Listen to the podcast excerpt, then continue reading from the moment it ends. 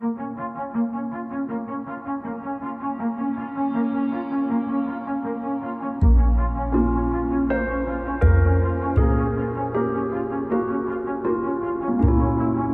Deus criou o mundo.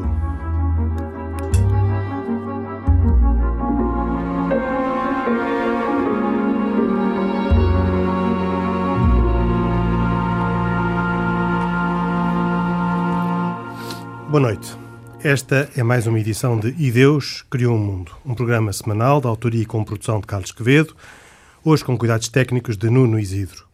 Comigo Henrique Mota, que modestam, como sempre, Isaac Assor, judeu, Pedro Gil, católico e Khalid Jamal, muçulmano. Falam todos a título pessoal e não têm pretensão de representar oficialmente as suas religiões, mas aquilo que dizem, com certeza, está influenciado por aquilo em que acreditam. E temos hoje um convidado, Ricardo Aurus Pereira, que aqui está precisamente porque não acredita. Uh, tivemos vários programas uh, com judeus, com, com muçulmanos, com católicos. Nessa altura tentámos perceber o que é que separavam dois judeus diferentes, uh, ou dois muçulmanos, ou dois católicos que tinham perspectivas diferentes da religião. Hoje fazemos uma experiência mais radical. Convidámos uma pessoa que publicamente já disse que não acredita em Deus, que é um ateu.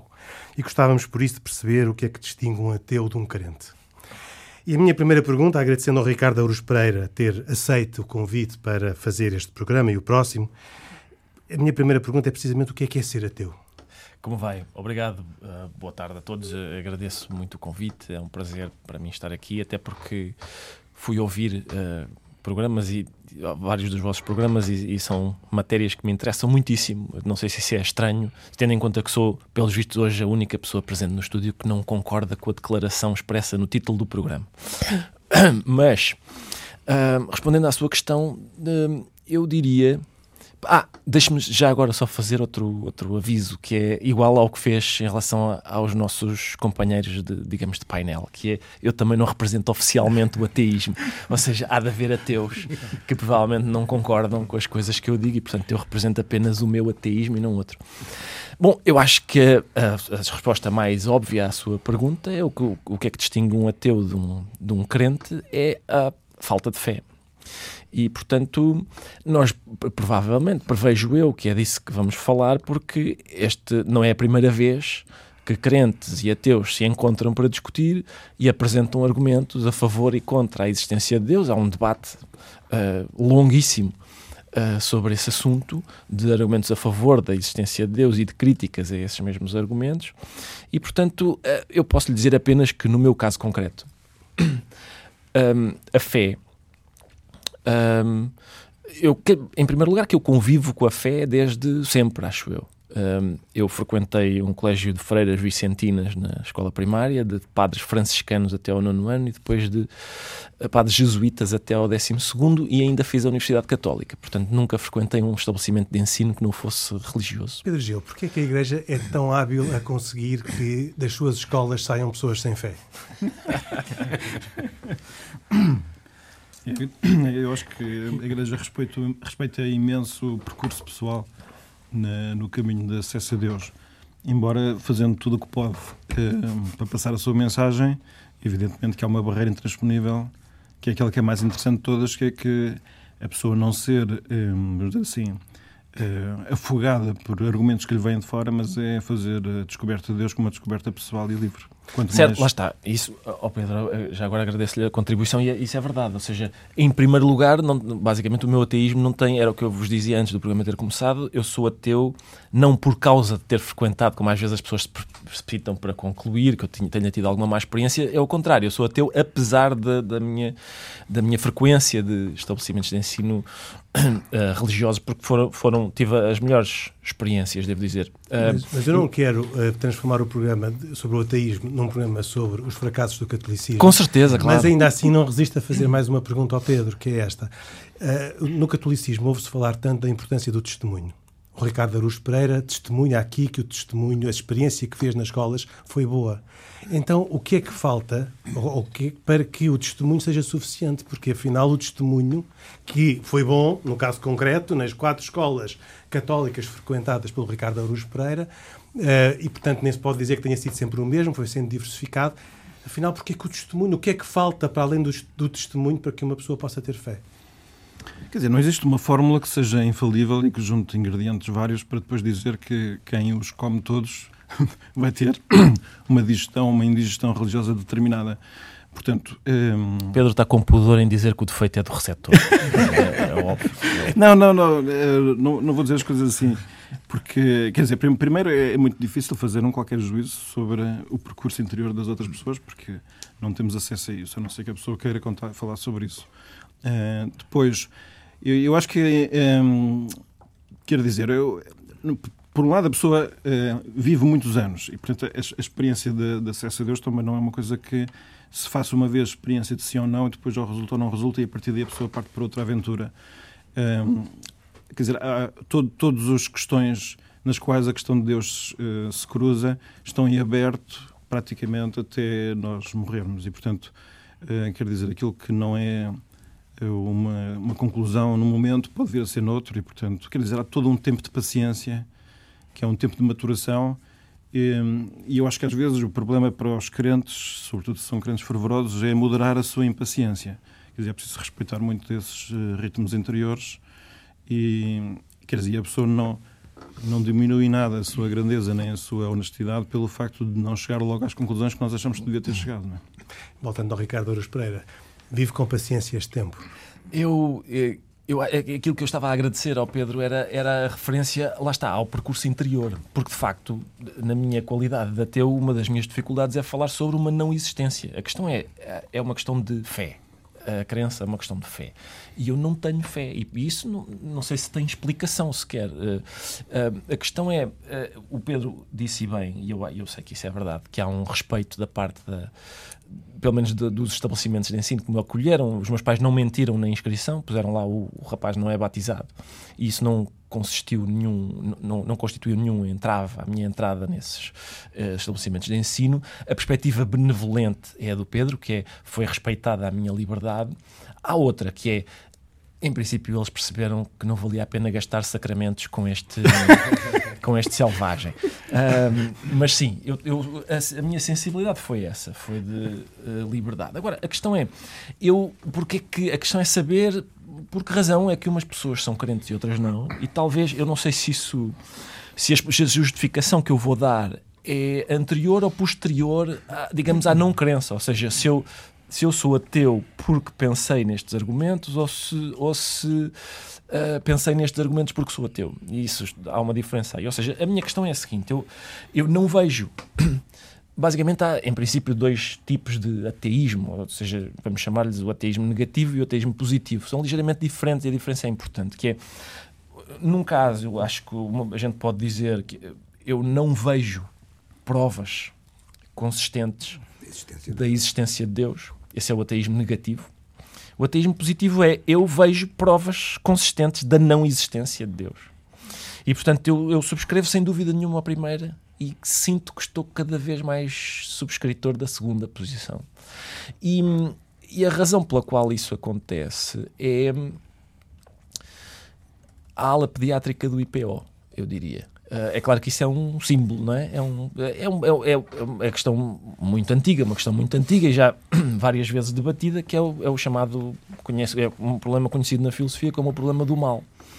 Que é como é que um Deus omnipotente, omnisciente e omnibenevolente, como creio que é, é comum, que é comum permite uh, que, por exemplo, crianças nasçam com leucemia. Quer dizer, eu, eu, conheço vários argumentos, por exemplo, conheço argumentos a favor, por exemplo, do mal, aquilo que a gente chama o mal moral, não é? o mal social, digamos. Porque como é que o Holocausto acontece? Bom, Deus criou os homens eh, livres e, portanto, eles têm liberdade de praticar o mal e Deus não interfere, porque se interferisse, isso uh, violaria o livre-arbítrio das, das, pessoas. É claro que isso não, não explica depois que haja milagres, mas, mas enfim, mas é, é uma justificação. Agora, e, e, a gente pode dizer, certo, isso justifica o mal moral, o mal social.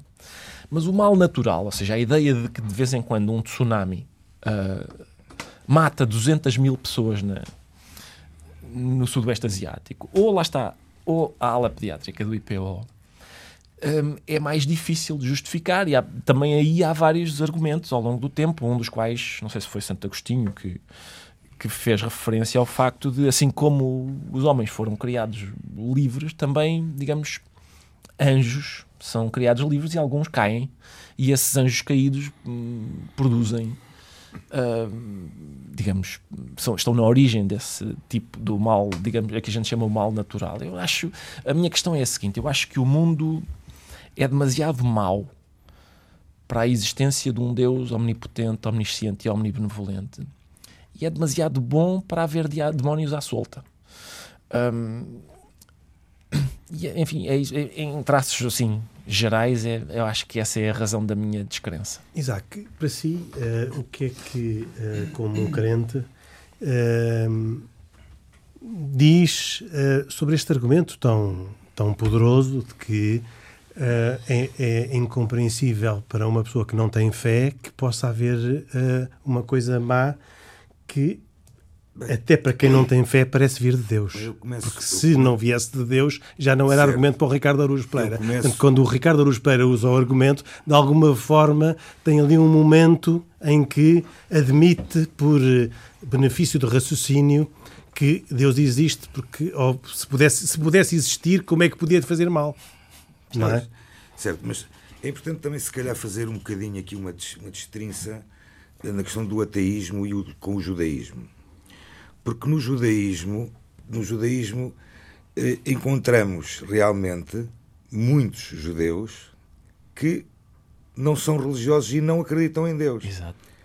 Podemos falar eh, de Karl Marx, podemos falar de, de Freud, podemos falar de, de de, de, de, inclusive é de Spinoza, que pôs em, em, causa a existência de Deus e, e como herege, e que foi, e que foi, mas neste caso de Spinoza, claramente eh, eh, castigado pela, pela autoridade judaica.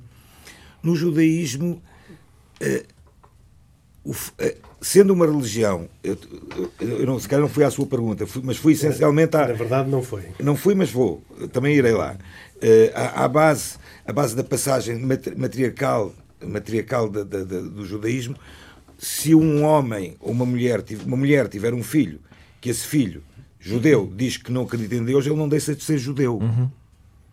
Mas não confundamos a parte. Uh, Pronto, eu só quis as, fazer... as duas dimensões do problema.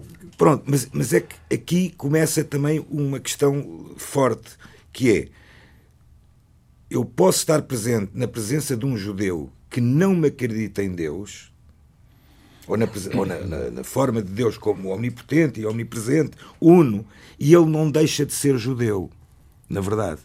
Enquanto que no catolicismo.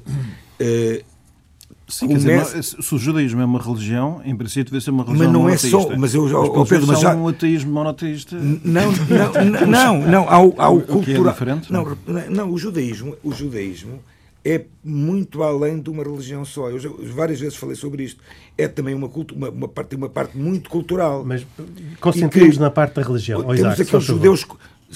Podes-me perguntar a mim. Eu, eu, eu pessoalmente, Isaac, uh, alinho nessa leva? Obviamente que não. Porque eu olho para o judaísmo, aquele judaísmo religioso em que, olhando para os 13 princípios de fé uh, mencionados e, e, e chegamos, sumarizados por, por Maimónides. Por Maimónides. Ricardo Aruz Pereira, aconselho uma leitura. Maimónides. Eu não costumo fazer recomendações, mas hoje antecipo uma recomendação que é ler Maimónides. O Maimónides, sim, sim. Programa conheço. sim, programa não, já que eh, Maimónides, faz uma citação. Maimónides, conheço, sim, Maimónides, nos seus 13 princípios de fé, confio, menciona claramente assim: confio plenamente que Deus é o Criador e guia de todos os seres, ou seja, que só Ele faz e fará e fará tudo. Ou seja, isto é o primeiro princípio. Segundo, confio plenamente que o Criador é um e único, que não existe unidade de qualquer forma igual à dele e que somente Ele é o nosso Deus, foi e será. Ou seja, estes, estes três princípios, eu não, não os vou ler todos, Muito bem. mas mencionam claramente a unicidade de Deus e, e, a, e, a, e a presença de Deus e a existência de Deus. Agora, no judaísmo, a vertente cultural tem confundido de algumas formas e, e, e combatido uma vertente religiosa. Oh, oh, Isaac, muito bem. Agora voltamos à minha pergunta, certo. que era difícil, mas que, que, se mantém. Mas vamos lá. Isto é, como é que responde a, a, esta objeção do Ricardo Araújo Pereira, de que não se compreende como é que existindo Deus podia haver este mal, este sofrimento, uh, que afeta todos os homens, independentemente da sua liberdade e da sua responsabilidade naquilo que nós, é a origem desse mal. Nós, se olharmos para frio para os cinco livros de Moisés, se olharmos para lá e fizermos uma análise nua e crua, olhamos para um Deus castigador e algumas vezes um Deus uh, vingativo. Vingativo. É verdade. Mas temos que olhar depois em todo o contexto, o contexto onde aquilo é feito. Agora, aquilo que o, que o Ricardo falou, obviamente que a mim me dá para pensar N vezes a mim e a montes de pessoas no mundo. Uh, como é que é possível uma criança vir ao mundo e, passado, nem sei, um dia, um mês, uma semana, um ano, uh, ter uma doença fatal e morrer? Como é que é possível haver o, ter havido o Holocausto? Como é que é possível haver o Holocausto? Como é que foi possível haver alguém? Se, se Deus é realmente um, um Deus tão bom, como é que foi possível criar um homem que é criado à sua imagem e que é verdade. Agora, nas atrocidades e nos, e nos perigos que têm acontecido e, e, no, e, nos momentos que têm existido da, do, do, do, do, ser humano, da vida do ser humano, nós temos vivido sempre com isto. Agora eu pergunto-lhe, Ricardo, eh, uma coisa muito simples, é aquela pergunta que eu, quando era, quando era, era e sou pai, mas as minhas filhas eram pequeninas na altura, e houve uma filha minha, se não me engano, a segunda, que me chegou a casa e disse-me assim, pequenina, disse-me oh, pai, a, Ma a Marta diz que é ateia. E eu fiquei assim um bocado. E ela disse-me, mas o que é que é isso? Ela diz que não acredita em nada. Uma miúda, estamos a falar de uma miúda de 7, 8, 10 anos. Nós também temos que olhar, olhar para isto também como uma questão educativa. E no seu caso é precisamente o oposto precisamente o oposto. Você teve uma educação completamente uhum. uh, marcada religiosamente num ambiente totalmente religioso. Mas a pergunta que eu, na altura, às minhas, à minha filha, pedi para ela fazer a Elsas miúdas, foi assim: então, mas e, e o mundo? Ele foi criado como? Que foi uma explosão? Houve um. E as flores? E as plantas? Ou seja, não, não podemos ver só o mal temos que ver o bem também. Que Deus, quem é que criou o mundo? Com certeza, eu, eu, eu conheço os argumentos a favor, a favor da existência de Deus. Não. E esse, aquele que acaba de enunciar é provavelmente. Uh, acho eu que é, costuma ser é conhecido como o argumento do relojoeiro, ou seja, nós, é. nós tropeçamos num relógio na rua e, e, pensamos alguém fez isto e portanto quando a gente tropeça numa flor, em princípio diz o mesmo, não é? Que alguém fez isto. A questão é que, acho eu, que o argumento do relojoeiro, primeiro, não, hum, uh, não valida, talvez valida a existência de um Deus omnipotente, mas não de um Deus omnibenevolente, ou seja, não, uh, essa parte não, não é explicada Sim, por ele. Segundo, é um argumento por analogia, e os, os argumentos por analogia têm, apresentam algumas fragilidades. É, é, por exemplo, nesse caso há uma fragilidade bastante evidente, que é um relojoeiro, um relógio é, é, produto da obra de várias pessoas. Vai, uma, umas pessoas fazem a engrenagem, certo. outras fazem a corda, outras fazem o vidro. Outra... E, portanto, isso também não demonstra a existência de um Deus único. Pode, pode demonstrar outra coisa, mas agora, e acho que esse argumento é também, é, além de ser esse, é também aquele argumento que se costuma chamar da prima causa, não é? Da, a, é. Ou seja, que todas as coisas têm uma causa e, portanto, se, se o mundo. O mundo também terá essa tem uma causa que o, que o gerou.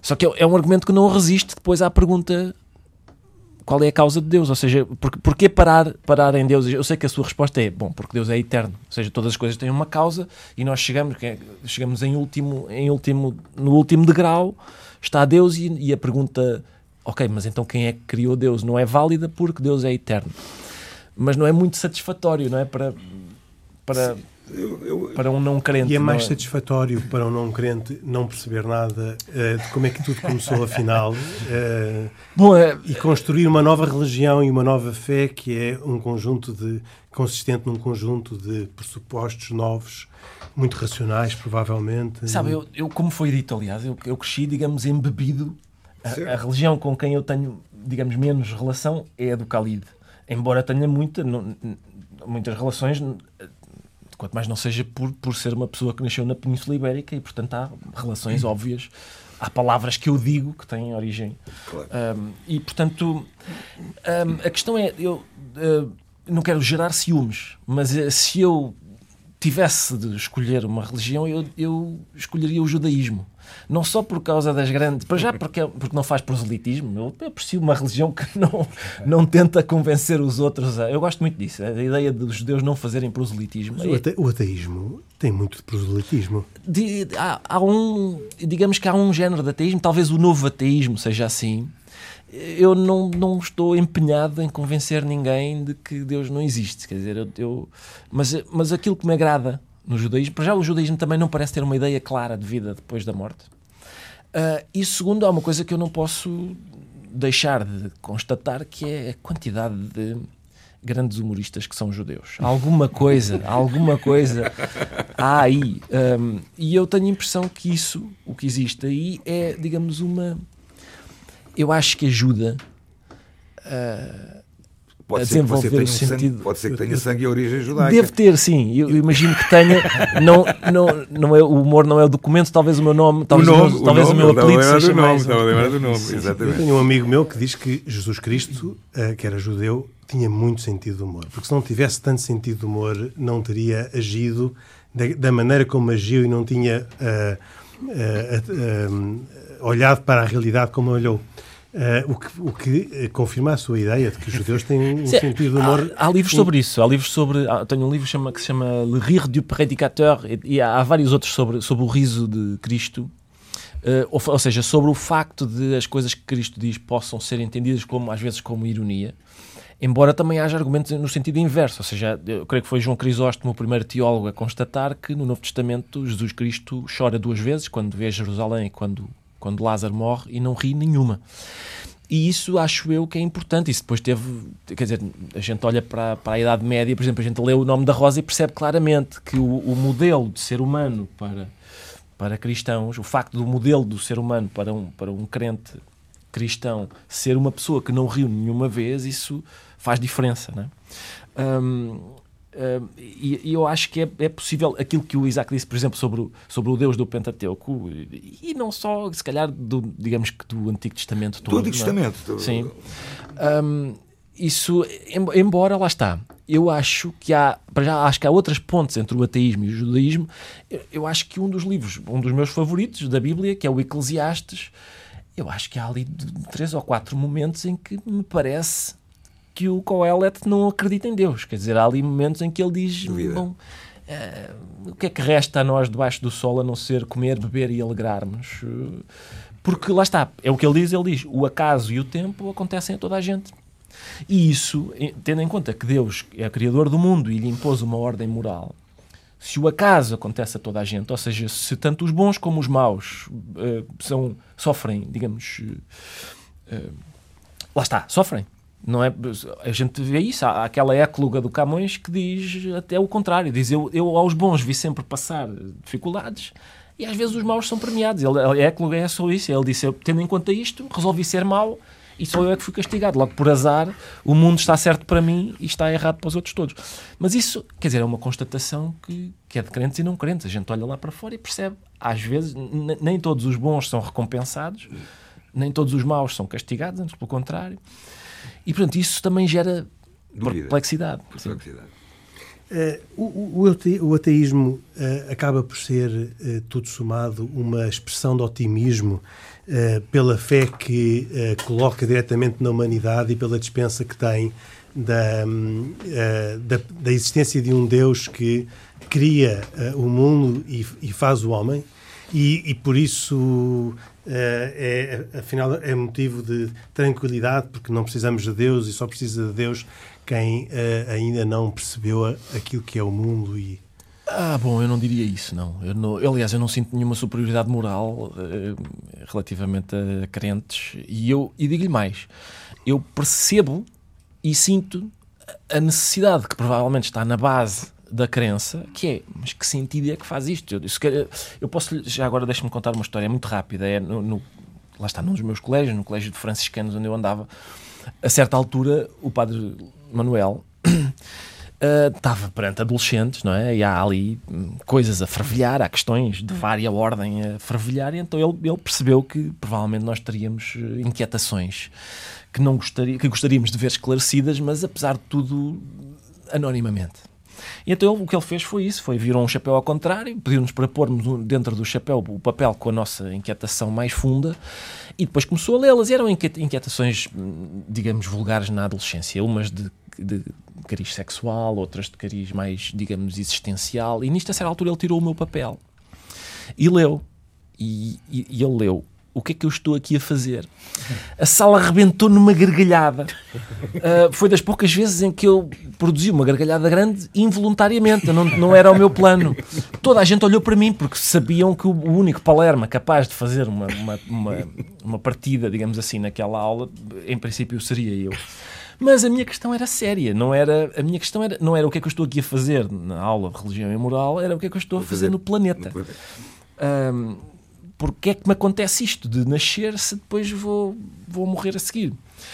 Um, e portanto, o facto, devo confessar-lhe que o facto da sala ter rebentado numa gargalhada, ou seja, da minha inquietação mais uh, aterrorizadora, ter sido objeto de uma gargalhada uh, estrondosa, tranquilizou-me um bocado. Ou seja, se é possível rir daquilo que me apoquenta tanto, eu acho que é isso que o humor faz, não é? É uma espécie de palmada nas costas que diz: tem calma, não é assim tão isto não é assim tão assustador. Agora, eu percebo a sua questão até de outro ponto de vista. Quer dizer, às vezes uma das críticas que se faz a um ateu é: bom, mas qual é o teu sistema moral então? Se tu não tens, se tu não tens uma tábua de mandamentos, se tu não tens um livro que te indica um livro que tem, que tem, origem divina e que te diz qual é o modelo a seguir. Deus não só criou o mundo, como lhe impõe uma ordem moral. Uh, como é que eu faço para ir buscar essa, esse sistema? E, e, quer dizer, eu, eu acho que a questão é esta: é os mandamentos são bons porque Deus os propõe ou Deus propõe-nos porque eles são bons? E a, a diferença é muito importante. Eu, eu creio que Deus os propõe porque eles são bons. Quer dizer, eu duvido que alguém, antes de receber de Moisés os mandamentos, não soubesse que matar realmente não era uma coisa aceitável. Um, é anterior. É anterior, é não é? Exatamente, exatamente. E portanto, eu creio até que, repare, e isso a gente vê no, por exemplo, a gente vê isso no. Para mim, enquanto ateu, a ideia de matar uma pessoa significa acabar para sempre uh, com uma vida. Ou seja, aquela vida não irrepetível, aquele acaso irrepetível, termina por, por, por uma ação minha. Como se o para, Ricardo fosse Deus. Exatamente. Para um crente isso não é exatamente assim. A gente vê no Hamlet, ele, um, um dos problemas dele em matar o, o tio é uma vez ele apanha o tio a rezar e ele diz: Se eu o mato a rezar, ele vai diretamente para o, para o céu e não é isso que eu quero, eu quero castigá-lo. É, uma das, é um dos problemas que o Hamlet tem consigo mesmo, é decidir, é decidir isso. Uh, é, ou seja, uh, matar o tio, naquele caso, seria premiá-lo. Para um ateu, nunca é premiar outra pessoa. Eu, eu estou convencido, acho eu, que quando eu morrer vou exatamente para o mesmo sítio em que estava antes de ter nascido. O que é mais ou menos, por um lado, é tranquilizador, porque em princípio não é doloroso, pelo menos a recordação no, no quentinho do nada, no quentinho do nada. é isso. É, eu percebo a ironia da, do quentinho do nada, de facto, não é, não é bem quentinho. Mas, bom, tendo em conta o que poderia ter sido no final. Eu não estava a, falar entre chamas. Não Já aqui temos dois humoristas aqui na, na sala. Mas tu fazemos a conhecer uma faceta nova aqui do Pedro Gil. O Ricardo uh, disse nesta última resposta uh, coisas que em alguns momentos me parecia que queriam dizer que estava muito aliviado por não ter fé, e noutros momentos me parecia que tinha pena de não ter fé. Eu, sabe que eu, eu. A razão pela qual eu leio bastante sobre, sobre estes assuntos não tem a ver apenas, mas em princípio tem em grande parte a ver com o facto da minha educação ter sido permeada pela. lá está, pela Bíblia.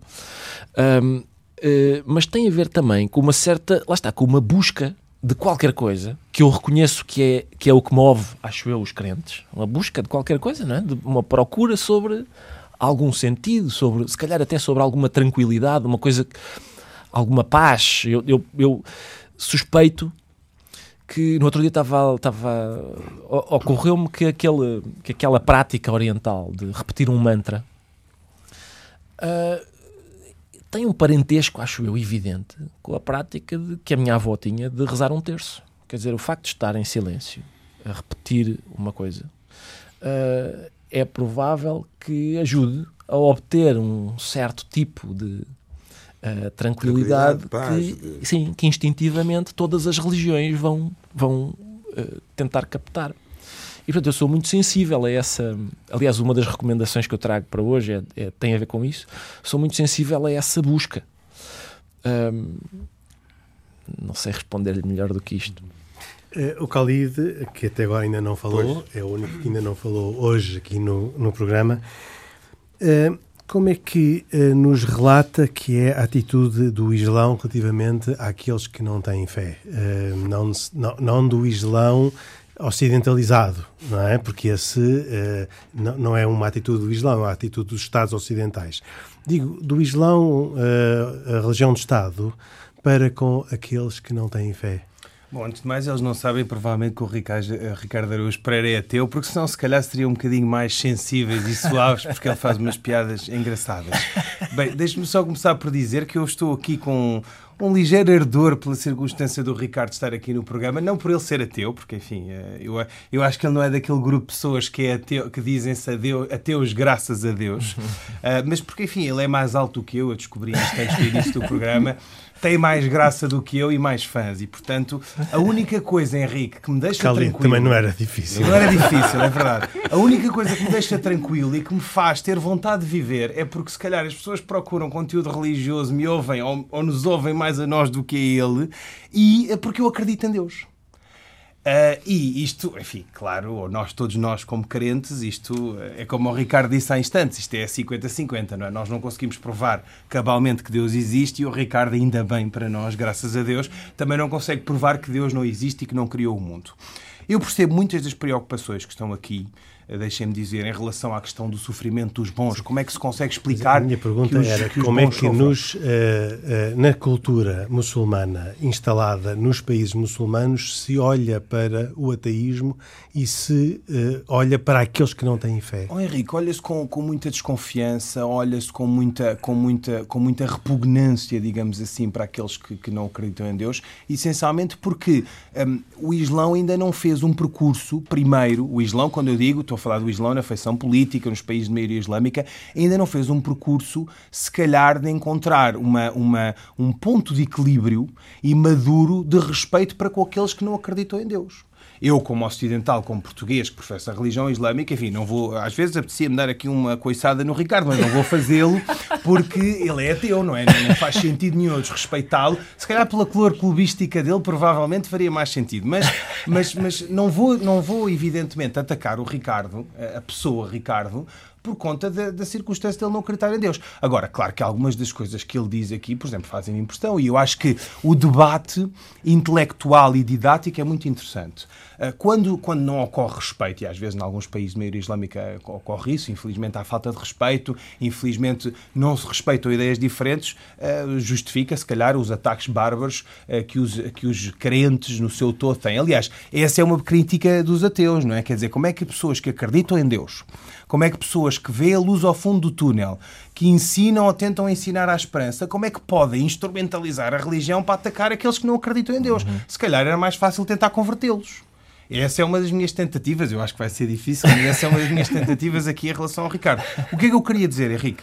É verdade que é 50-50, é verdade que o sofrimento dos bons é uma coisa que nos deixa, é algo que nos deixa completamente extasiados. Quer dizer, como é que pessoas tão justas, nós temos um bocado esta percepção de que se calhar Deus está a ser injusto com nós, conosco, seres humanos na Terra. Porquê? Porque os bons pagam e aqueles que se calhar são uh, prevaricadores, aqueles que são pecadores, na visão clássica do crente, se libertam, pelo menos na vida terrena. Mas há uma notícia boa para os crentes, Ricardo, que é Uh, nós estamos aqui na Terra um, por um período efêmero e nós, enfim, olha como os sportinguistas, nós estamos a sofrer na Terra, digamos assim, para nos libertarmos no céu. E essa é a chama, digamos assim, que o crente mantém acesa. O crente mantém acesa a chama perspectivando, se calhar, enfim, está a ser muito esperançoso e otimista, não é?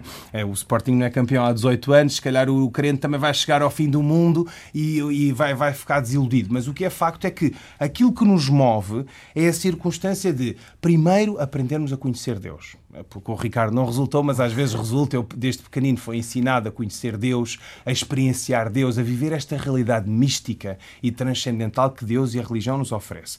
E, em segundo lugar, é um bocadinho, é um bocadinho a questão da esperança. É um bocadinho. Oh, oh Ricardo, eu, eu, faço uma pergunta ao Ricardo, que é: o Ricardo há, há pouco dizia, e com toda a razão, pá, como é que um Deus justo, como é que um Deus sumamente bom pode, pode ter originado o Holocausto? Não foi Deus, foi, foi o livre-arbítrio dos seres humanos que certo. possibilitou isto. Mas eu pergunto: Mas, o... se Deus fosse, se Deus projetasse o paraíso na Terra, ele não fazia sentido no céu. Ou seja, como é que seria uma Terra, como é que seria um mundo sem pessoas más?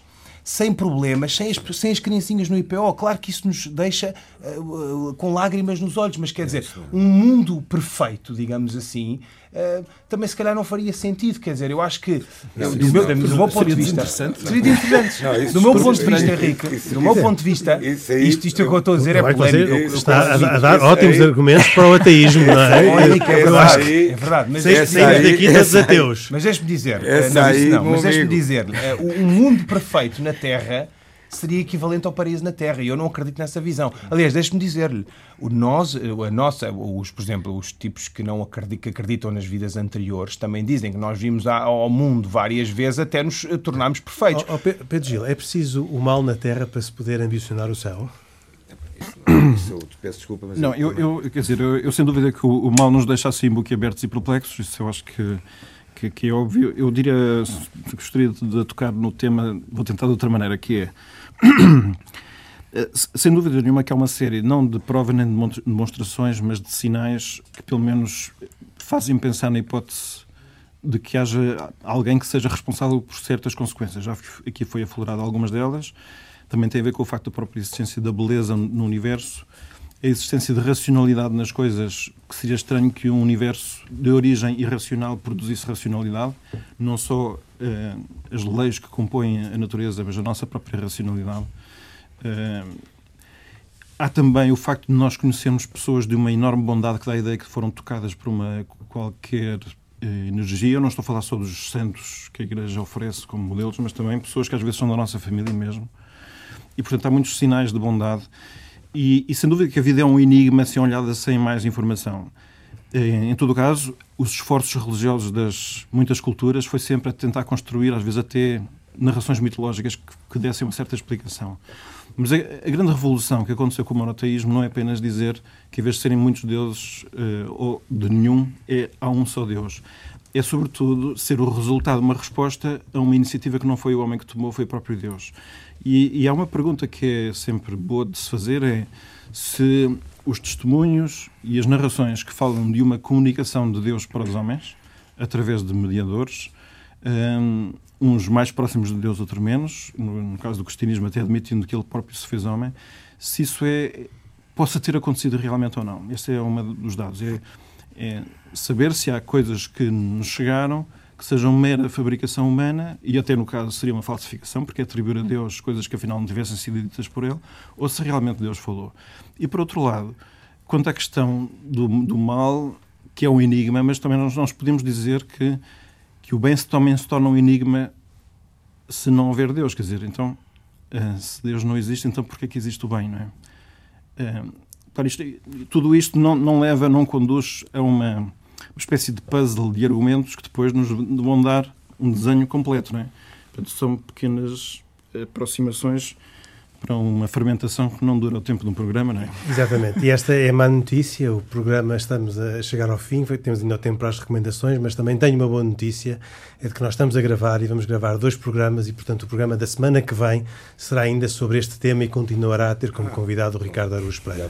Portanto, temos, uh, temos, esta má notícia que vamos acabar.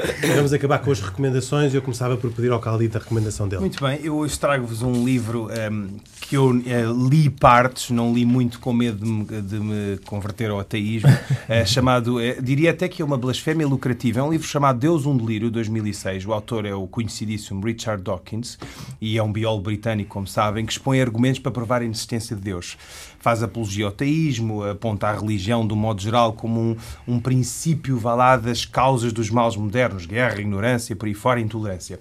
E é um sucesso de vendas e um best-seller, e a obra inflamou Henrique em discussão religiosa, ou melhor, a discussão entre religiosos e ateus no meio académico, e gerou dezenas, por não dizer centenas de artigos, e até livros contrários às suas ideias. Eu acho que é muito interessante e ele virou um ícone do ateísmo, daí que recomendo. E o Pedro Gil recomenda o quê? Uh, recomendo que todos participem no próximo sábado, dia 23, em Santarém, no evento chamado Praça Central, uh, Cristianismo, Sociedade e Cultura, todo um dia com conferências variadas, das quais eu destacaria o testemunho do, do autor que fez na Paixão de Cristo o papel de Barrabás, que se converteu ao cristianismo precisamente em cena, ou a cruzar o seu olhar com o olhar do ator que fazia de Cristo nesse, nesse filme. Ele vem cá contar a sua história. Também vem uma colaboradora do Papa num dos dicastérios de Roma, chamada Linda Ghisoni, e ainda um ilusionista chamado Nuno André, e ainda temos um concerto com a Joana, Joana Espadinha, portanto tem tudo o que é preciso para a pessoa ser feliz nesse dia. Uh, e o uh, Isaac Assoro que recomenda para eu, eu vou recomendar, um dia feliz? Eu vou, eu vou recomendar uma conferência organizada pela Câmara Municipal de Ponta Delgada, que vai ter lugar na próxima quinta-feira, uh, pelas 21 horas, uh, na Sinagoga Museu Shara Shamaim de Ponta Delgada. Uh, conferência a propósito dos 50 anos da morte de Matilde Ben Saúde, filha do Dr. Alfredo Ben Saúde, que foi, estou a falar de pessoas judias que foram para os Açores, que foi o fundador e primeiro diretor do Instituto Superior Técnico da Universidade Técnica de Lisboa e quem vai dar esta conferência vai ser a minha irmã, Miriam Massor, uh, e que vai. E, é interessante falar sobre este tema, porquê? Porque esta senhora doutorou-se, vejam bem, em 1918 com uma tese muito original sobre a sexualidade dos basidiomicetos. Interessante, com certeza. Ricardo Aruz Pereira, a última recomendação do programa. Sim, eu queria recomendar um livro chamado Le Royaume, que é um livro de um, de um autor francês chamado Emmanuel Carrère. O livro vai ser editado muito em breve pela Tinta da China, cá em Portugal. E é um livro que eu achei interessantíssimo porque é, é uma história, eles, acho que o subtítulo é uma história de uma conversão, ou seja, o, o, o autor converte-se ao catolicismo, e, ou seja, é a história dessa conversão e, e da posterior desconversão, digamos assim, mas é uma, uma conversão uh, interessante, é tudo interessante ali, há um momento, há um momento em que ele está, em que ele obcecadamente todos os dias uh, comenta um verso do, do, Evangelho, uma espécie de midrash, eh, midrash católica. Oh. E, e, pronto, é, é, isso, é a história de uma conversão e, e posterior desilusão e, e desconversão, digamos assim. Muito interessante. Quatro interessantíssimas propostas que uh, uh, ficam como recomendações para esta semana. Nós vamos terminar aqui este programa. Agradeço ao Ricardo Aruz Pereira ter aceito o convite que lhe fizemos para falar, uh, para estar presente no programa de hoje, em que analisámos o tema do ateísmo. Voltaremos a este mesmo tema no próximo programa, também com o Ricardo Aruz Pereira, que um, aceitou este nosso convite. De, além do Ricardo, estiveram, como sempre, o Isaac Assor, o Pedro Gil e o Khalid Jamal, que comigo, Henrique Mota, fazemos este programa, que tem autoria e produção de Carlos Quevedo e os cuidados técnicos de Nuno Isidro. E como este programa se chama E Deus Criou o Mundo, digo até para a semana, se Deus quiser. Boa noite.